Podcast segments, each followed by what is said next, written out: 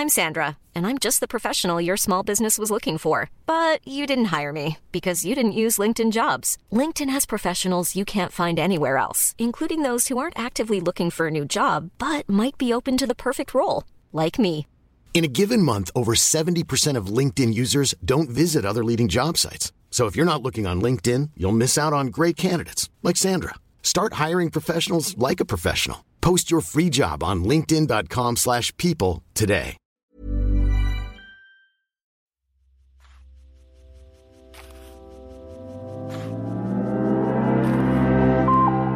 Abhören mit Mieze Katz, der Hörbuch-Podcast von Spooks. Hallo ihr Lieben, ich möchte heute mal ganz anders anfangen als sonst. Ich möchte mich nämlich gleich vorneweg bei euch bedanken für den lieben Zuspruch, den wir von euch erhalten. Immer mehr Menschen möchten gern Teil werden von Abhören mit Mieze und das freut uns natürlich riesig.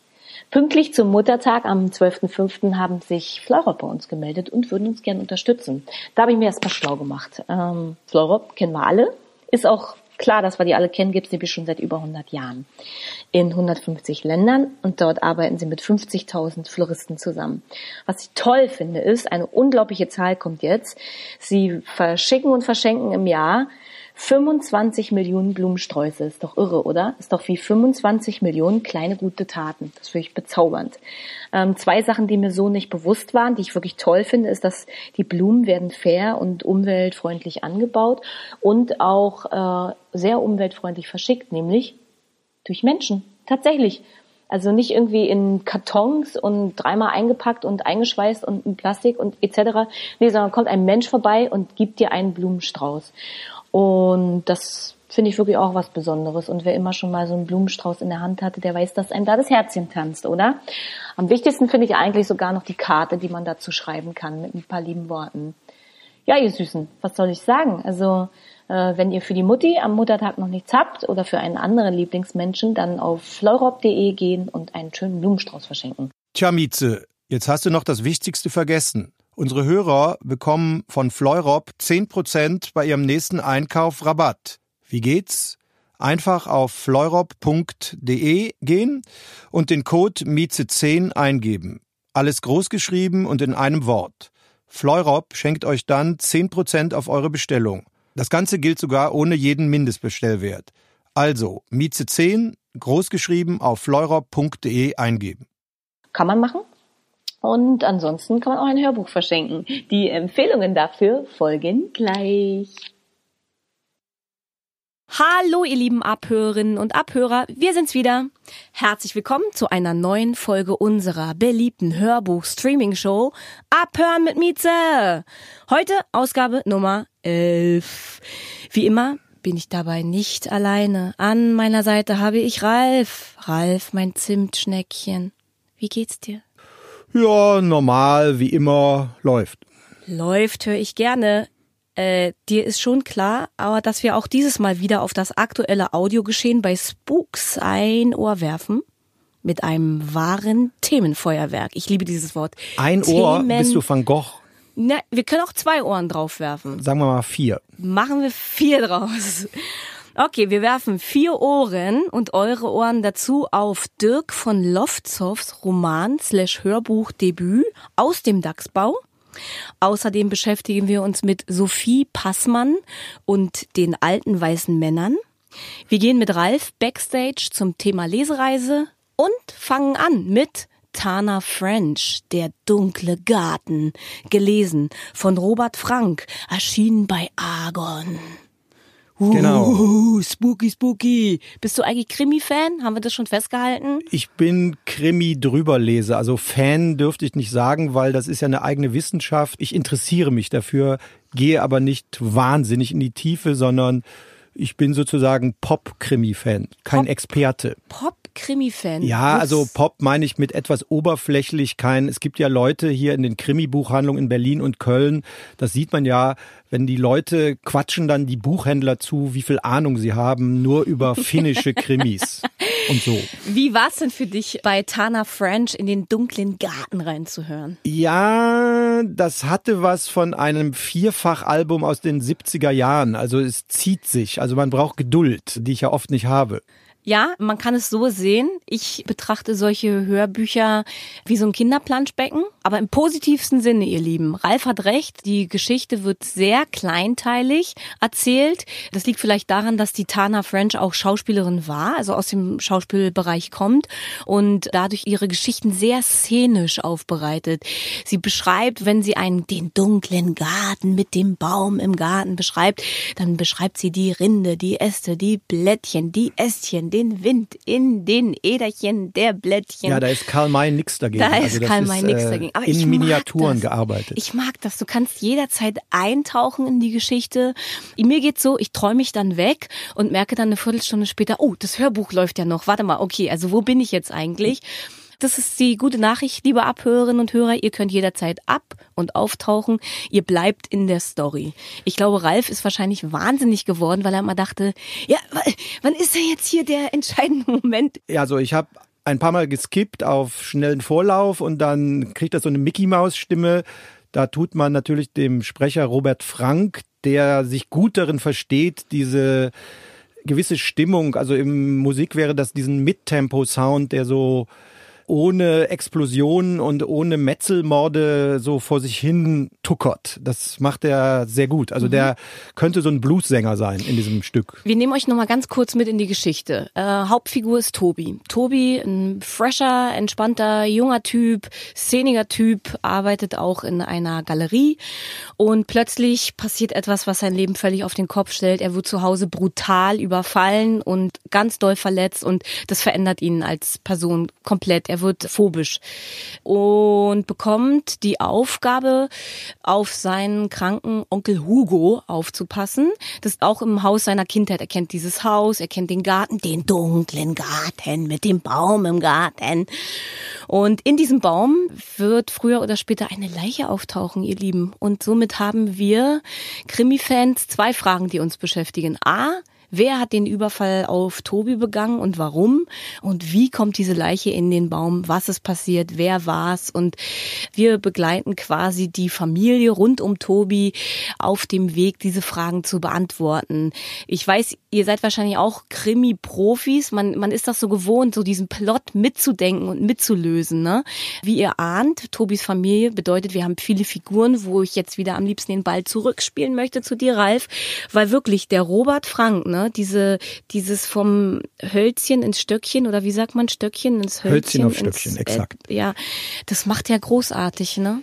So ja, viele also Figuren der, tauchen äh, ich, also wie wir ja schon am Anfang erläutert haben, muss man ein gerüttelt Maß an Geduld für diese Entwicklung der Geschichte haben, sonst kann man die nicht schätzen und diesen Mid-Tempo-Sound äh, bis Slow, also wie Eric Clapton Slowhand, das löst der Sprecher ganz hervorragend. Also der ist so eine eigene Kategorie. Also wir haben so diese inhaltliche Sache, aber wir haben auch gleichzeitig die Wortkunst des Sprechers. Also der macht das gut. Also wie ein Bluesmusiker. Also der findet das Tempo, der ist nicht einschläfernd, aber er hält eben genau diese Spannung, die du schätzt. Ja, ist ein ganz, ganz toller Sprecher. Also ich habe mir aufgeschrieben, stark, stärker, Robert Frank. Ich finde ihn wirklich genial und es ist wieder eine dieser Stimmen, wenn ich sehe, Robert Frank liest es, dann ist es für mich einmal ein Grund mehr, mir das Hörbuch genauer anzuhören. Und ich habe auch gelesen, es gab auch Kritiken zu der Geschichte von Tana French, dass sie eben so ach, es wäre so langatmig und so. Und dann steht da doch tatsächlich,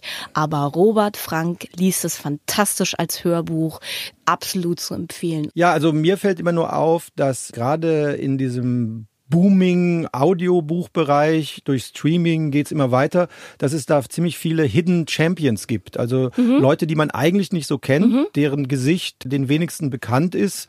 Ich glaube, denen ist das auch recht und die machen das ganze Jahr durch fantastische Sachen. Im Supermarkt kennt die aber keiner. Also es ist wie so eine Schattenindustrie oder wie so deutscher Mittelstand, die Vergaserdüsen weltweit verkaufen. Das eben nur mit Stimme. Ein Spitzenvergleich. Wir Genau. freuen uns umso mehr, dass wir diesen fantastischen Menschen und ihren Stimmen hier eine kleine Bühne verschaffen können und ja, unsere Ohren und unser Licht auf sie werfen können. Ihr Lieben, wir empfehlen euch Tana French, Der dunkle Garten, gelesen von Robert Frank, erschienen bei Argon. Lieber Ralf, ich möchte unser nächstes Hörbuch slash unser nächstes Thema mit einer provokanten Frage eröffnen. Bist du Feminist? Oh wei, ich bin alle, also Überall, wo ist, außer vielleicht Anarchist, kann ich nichts mit anfangen. Wir würden niemals darüber reden, wenn wir jetzt hier nicht bei Abhören uns mit dem Hörbuch von Sophie Passmann beschäftigen würden, das da heißt, alte weiße Männer, und dann jetzt kommt die Unterschrift, ein Schlichtungsversuch. Sophie Passmann eröffnet auch ihre Interviews immer mit der Frage, äh, bist du ein alter weißer Mann? Also das ist ja sozusagen eine kleine Debütveröffentlichung. Die Pressemappe ist, glaube ich, so hoch wie das Empire State Building. Also das heißt, die hat einen Nerv getroffen, aber nochmal, die hat einen Nerv getroffen in der Blase der äh, wir interviewen uns gegenseitig. Also das heißt, wenn man eine Straßenumfrage machen würde bei, die ist ja 25 Jahre alt, also das heißt jung in der Literaturkategorie, wer die kennt. Das sind so Leute mit Abitur und irgendwie so Bachelor-Ambitionen. Das heißt, die bewegt sich in einem komischen Elitekreis. Das ist so interessant. Man ja. merkt total, wie dich das aufregt. Ich verstehe das überhaupt gar nicht, warum Mich regt das, das nicht so auf. Du willst doch von mir was wissen. ja, aber ich merke dabei, wie es dich, wie es dir total auf den Sack geht über Sophie Passmann und ihre feministischen. Äh, du hast mich doch gefragt. Ja. Außerdem. Bist du, meine Frage war, bist du ein alter weißer Mann? Äh, nee, du, auf keinen gesagt, Fall, weil das ist so eine Schwachsinnskategorie. Das wäre, wenn ich, bist du eine New Wave Olle? Na gut, alter weißer Mann steht ja für ein ganz bestimmtes Stimmt. Bild, für einen Machtmenschen. Genau, aber ich habe keine mhm. Macht. Da bin ich schon raus. Für eine gewisse Generation von Männern gut. Ist ja völlig, ist ja völlig in Ordnung. Also Leute, ihr merkt, dieses Buch slash Hörbuch von Sophie Passmann ist der absolute Partyknüller, ne? Also wenn's mal irgendwie auf der Party kennt ihr ja so, vielleicht manchmal so, wenn man da so eine Stecknadel fallen hören würde, einfach mal ein Kapitel aus diesem Buch vorlesen und sich darüber unterhalten. Ihr merkt, da fliegen die Fetzen. Das ist hier quasi so eine Kissenschlacht mit Wörtern. Da ist Leben in der Bude. Wir nehmen euch mal mit hinter die Kulissen dieses Buches Buches. Äh, Sophie Passmann trifft sich mit, warte, 2, 4, 6, 8, 10, 12, 14, mit 15 mehr oder weniger alten weißen Männern alle recht gut situiert mit sehr starken Menschen aus Machtmännern. Menschen slash Männern aus Machtzentren, Medienpolitik und Kultur. Ich nenne euch mal ein paar Namen, dass ihr euch so grob ein Bild machen könnt. Sascha Lobo, Robert Habeck, Kai Diekmann, Mickey Beisenherz, Karl Jakob Haupt mit ihrem Papa. Das Kapitel heißt Papa Passmann.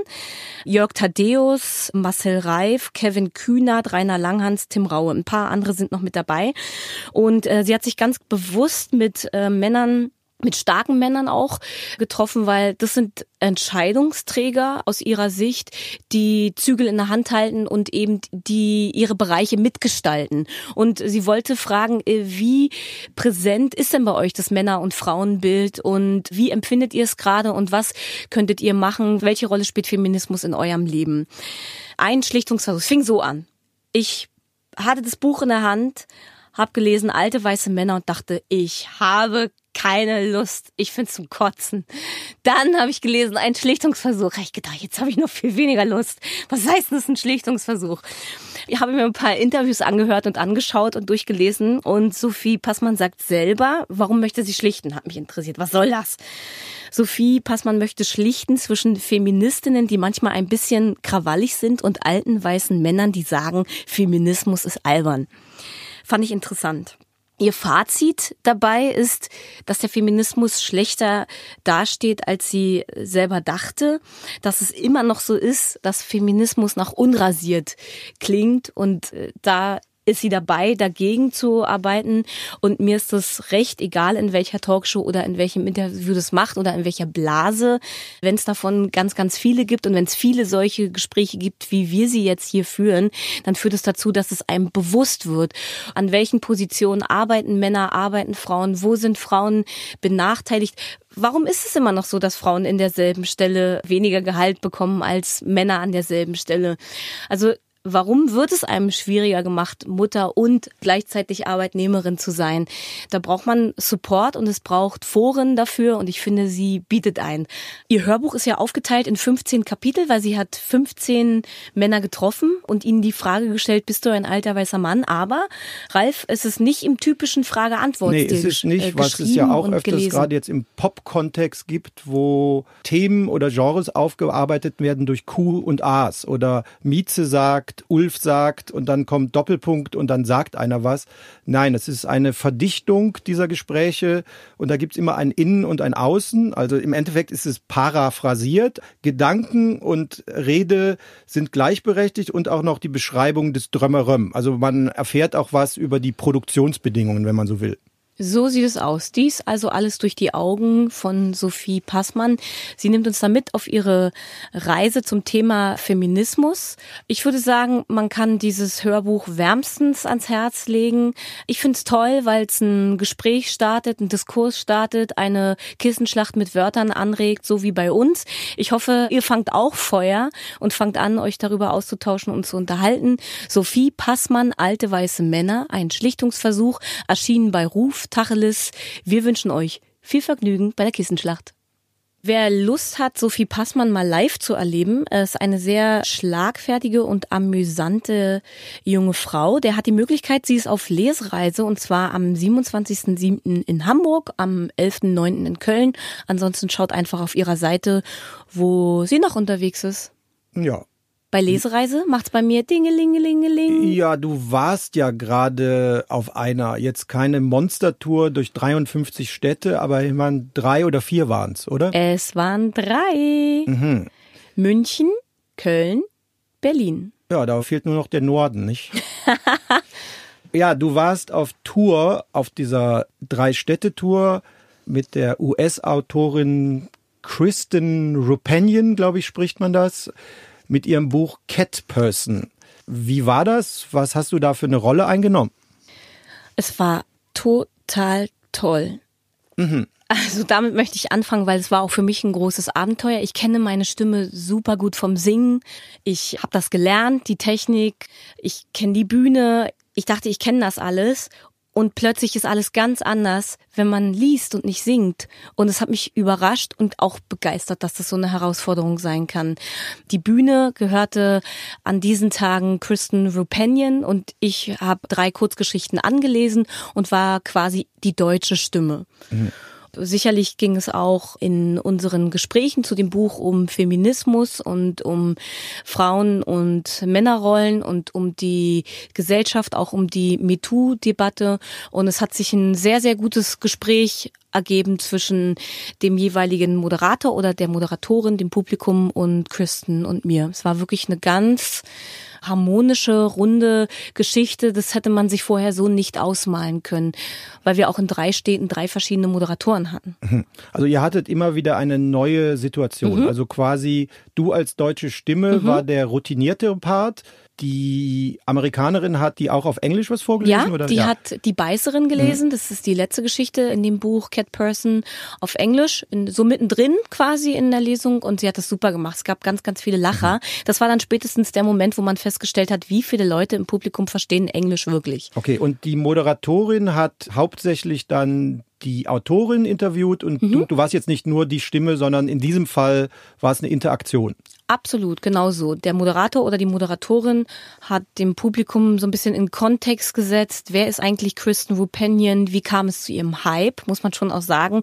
Wie kam es zu ihrem Erfolg? Und dann wurde sie viel gefragt, wie sie sich damit fühlt, plötzlich über Nacht im Grunde genommen so mhm. berühmt zu werden, wie sich das für sie anfühlt, mit 36, mit ihrem Erstlingswerk in 24 Sprachen übersetzt worden zu sein. Ja, Wahnsinn. da hat man ja eine klassische Genese quasi. Ich glaube, die ersten Texte sind sind auch im Netz veröffentlicht worden, dann auf Print und dann geht's in Live. Und das ist ja eigentlich ein Weg, wie man ihn auch in der Popmusik heutzutage mhm. hat und eben das klassische Buch, was ja ganz früher eine Lesung in der Volkshochschule Oberursel war. Also eine eher dröge Angelegenheit, was für die Autoren ganz gut war. Da haben sie Festgagen bekommen, aber no big deal. Mittlerweile ist das ja ein eigener Betrieb geworden. Also diese Lesereisen größer, kleiner, angedockt an Festivals, mit Moderator und ohne.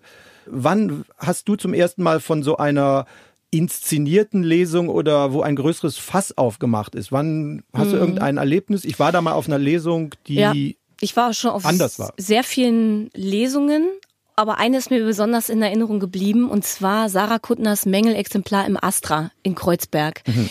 Ähm, weil da sind, ist, ist viel miteinander verschmolzen. Ist ja ihr Debütroman und man wollte wissen, okay, worum geht's in der Geschichte? Wie autobiografisch ist diese ganze Nummer? Und Sarah hat einfach ein unglaubliches Moderationstalent und man hat schon innerlich drauf gebrannt, ja, wann gibt's wieder Zwischenrufer, die sie platt machen kann? Und äh, da habe ich so gemerkt, oh, so kann also eine Lesung auch sein. Das war eben Rock'n'Roll, weißt du, in dem Club. Im Gegensatz zu Kristen Wupenian, die hat nämlich auch erzählt auf ihrer Lesereise, sie ist seit Januar auf Lesereise und ist noch gut sechs Wochen unterwegs, dass sie ganz oft auch in kleinen Buchhandlungen war. Und wir haben drei sehr besondere Lesungen miteinander erlebt in dem Literaturhaus in München, im Heimathafen in Berlin und eben auf der Lit Cologne. Das sind ja wirklich drei ganz besondere Ereignisse und das hat sie auch so wahrgenommen innerhalb ihrer Lesereise. Ja, da kommt man alles. eigentlich schon zu dem Punkt, dass eben diese vormals eher minimalistische Leseformat im Laufe der letzten 15 Jahre, vielleicht 20 Jahre, ich glaube, die Lit Cologne ist jetzt 20 Jahre alt und man kann eigentlich sagen, ab Anfang der Nuller begann dieses neue Format, wo der klassische Autor, der eigentlich ein Schreiber ist und dann vielleicht mal was vorliest, bei einigen Fällen vielleicht zum Performer wird. Ja. Oder dass Buchverlage eigene Abteilung für Live haben und nicht nur, ja, dann ruft sie mal die Volkshochschule an, sondern dass man sich das überlegt, dass das Teil der Bekanntmachmaschine ist, Teil des Budgets für den Autor. Also es ist sozusagen eine eigene Welt geworden.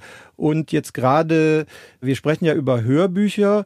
Das ist dann so, die Stimme vom Audiobook kann ich da auf der Bühne sehen. Also das heißt, für die Leute, die sehen dann die Stimme. Ist der dick, dünn, hat der einen Bart, gefärbte Haare, wie kommt der rüber, trinkt der Rotwein? Also das heißt, das ist so ein, wie heißt es so schön, das 360-Grad-Modell wird da deutlich in diesem Bereich. Ja, ich finde es wirklich ein ganz komplexes Thema. Es gibt zum einen diese Dream Teams, das heißt dann zum Beispiel, wie wir wissen, spricht Dietmar Bär so gut wie alle Hawkhorn Nessers.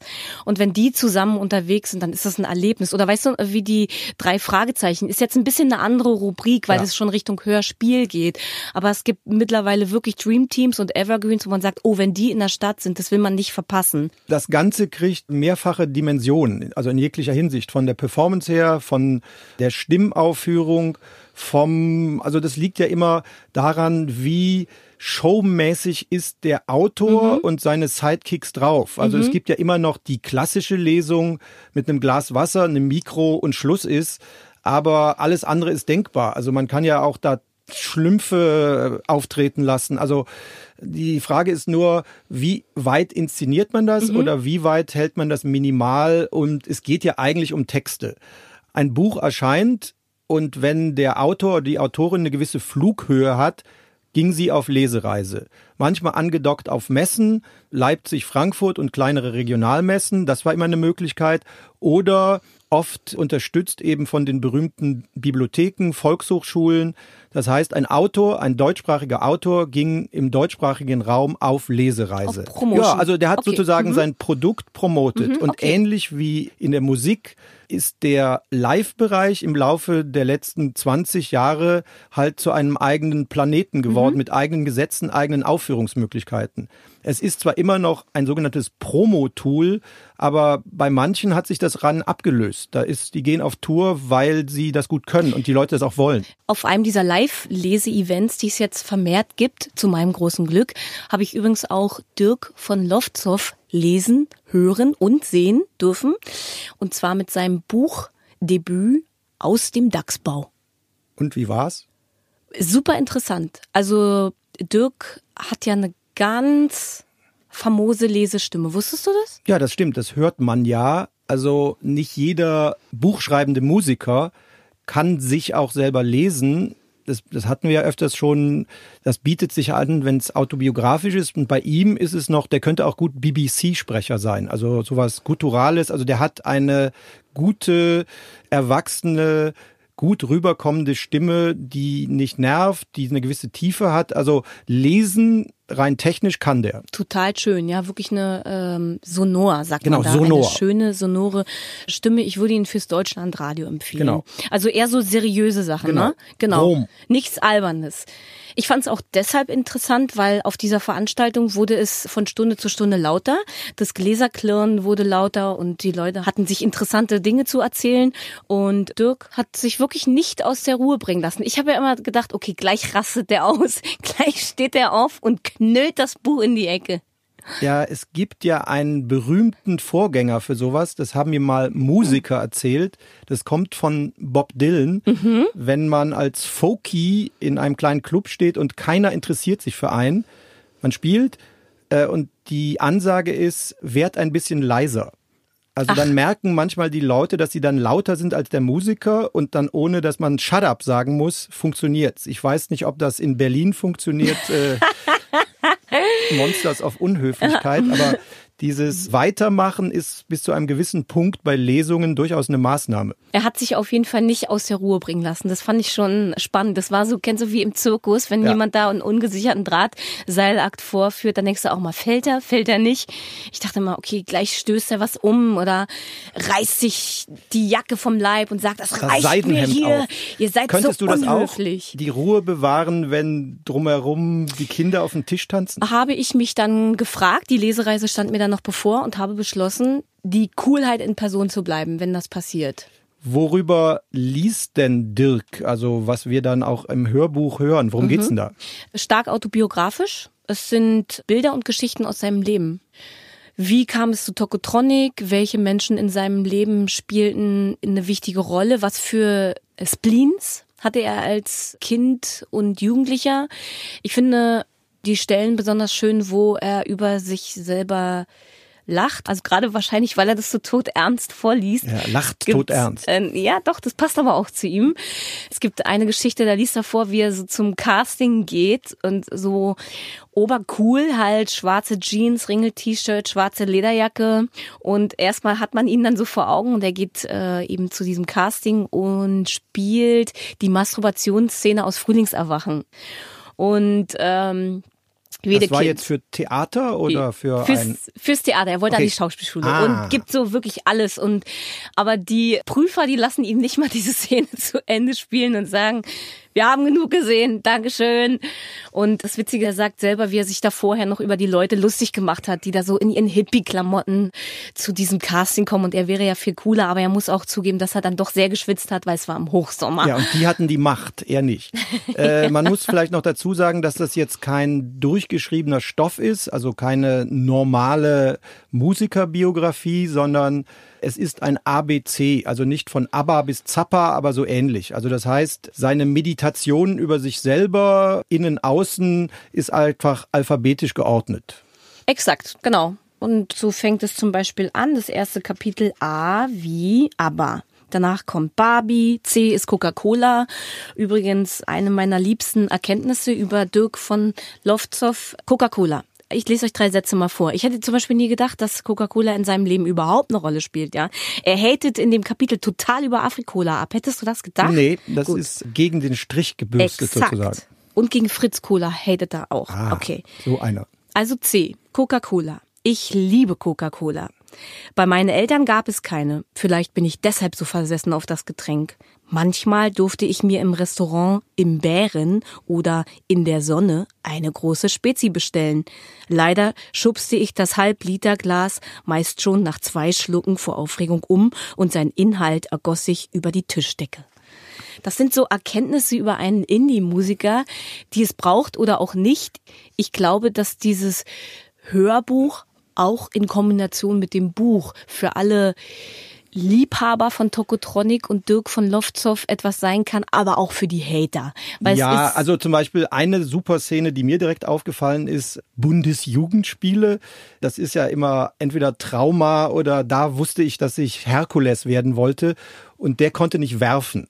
Und Jungs, die nicht werfen können, sind eigentlich Mädchen. Also das heißt, das weiß er sicherlich auch. Das hat er aber ausführlich so hingeschrieben, wie er anläuft mit dem Schleuderball da und dann irgendwie nach acht Metern geht der Ball wieder zu Boden. Und leider vor der ersten Linie. Vor der ersten Linie. Das heißt, der weiß, dass man damit kokettieren kann, der ist sich aber auch nicht zu genannt, das genauso zu sagen. Also das mhm. heißt, und das ist natürlich ein klassischer Fall, das muss man dann schon selber lesen und da er eine gute Stimme hat, kommt es auch gut rüber. Die autobiografischen Momente sind wirklich ganz, ganz besonders und es gibt viel zu lachen, es gibt auch viele nachdenkliche Momente und was ich aber schön finde, ist, ich würde hier wirklich das Konsumieren des Buches und des Hörbuches gleichzeitig empfehlen, weil in dem Buch gibt es Zeichnungen. Es wirkt dadurch sehr Tagebuch ähnlich. Und ich finde, wenn man dann noch seine Stimme dazu hört, dann ist es wirklich so, als dürfte man bei Dirk von Lofzow durchs Schlüsselloch gucken. Oder auf dem Ledersofa sitzen. Das ist es. Genau. In dem Sinne Dirk von Loftzow aus dem DAX-Bau erschienen bei Argon ist für alle Lovers und Haters von Tokotronic zu empfehlen. Ralf, Musiker, die Bücher schreiben, da gibt's auch in letzter Zeit wirklich immer mehr. Also wahrgenommen, also jetzt bitte schimpft mich, aber angefangen hat's bei mir mit Sven Regner, Herr Lehmann.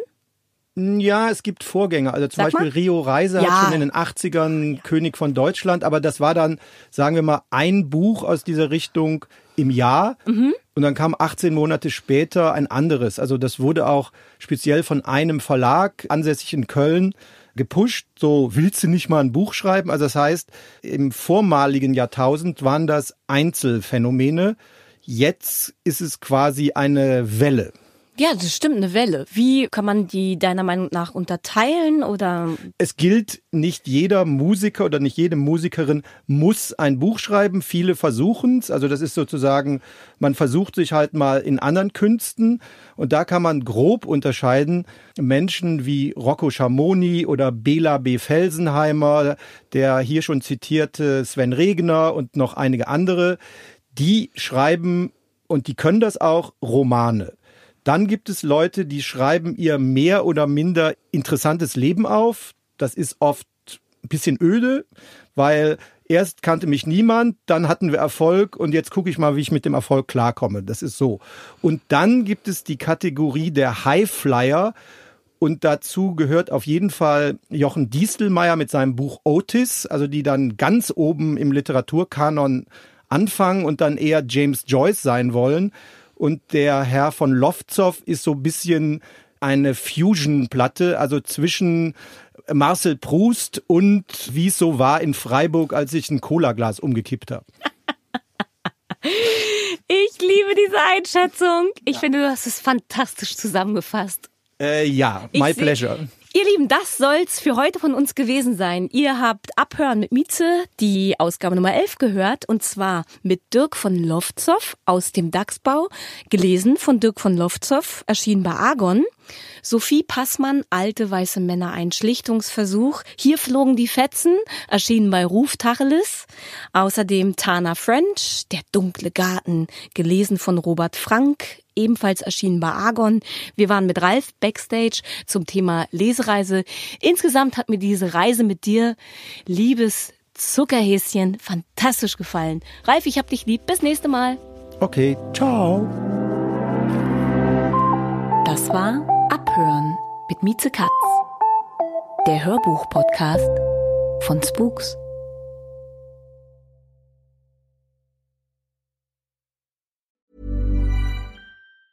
Hey, it's Danny Pellegrino from Everything Iconic. Ready to upgrade your style game without blowing your budget? Check out Quince. They've got all the good stuff shirts and polos, activewear, and fine leather goods, all at 50 to 80% less than other high end brands. And the best part? They're all about safe, ethical, and responsible manufacturing. Get that luxury vibe without the luxury price tag. Hit up quince.com slash upgrade for free shipping and 365 day returns on your next order. That's quince.com slash upgrade.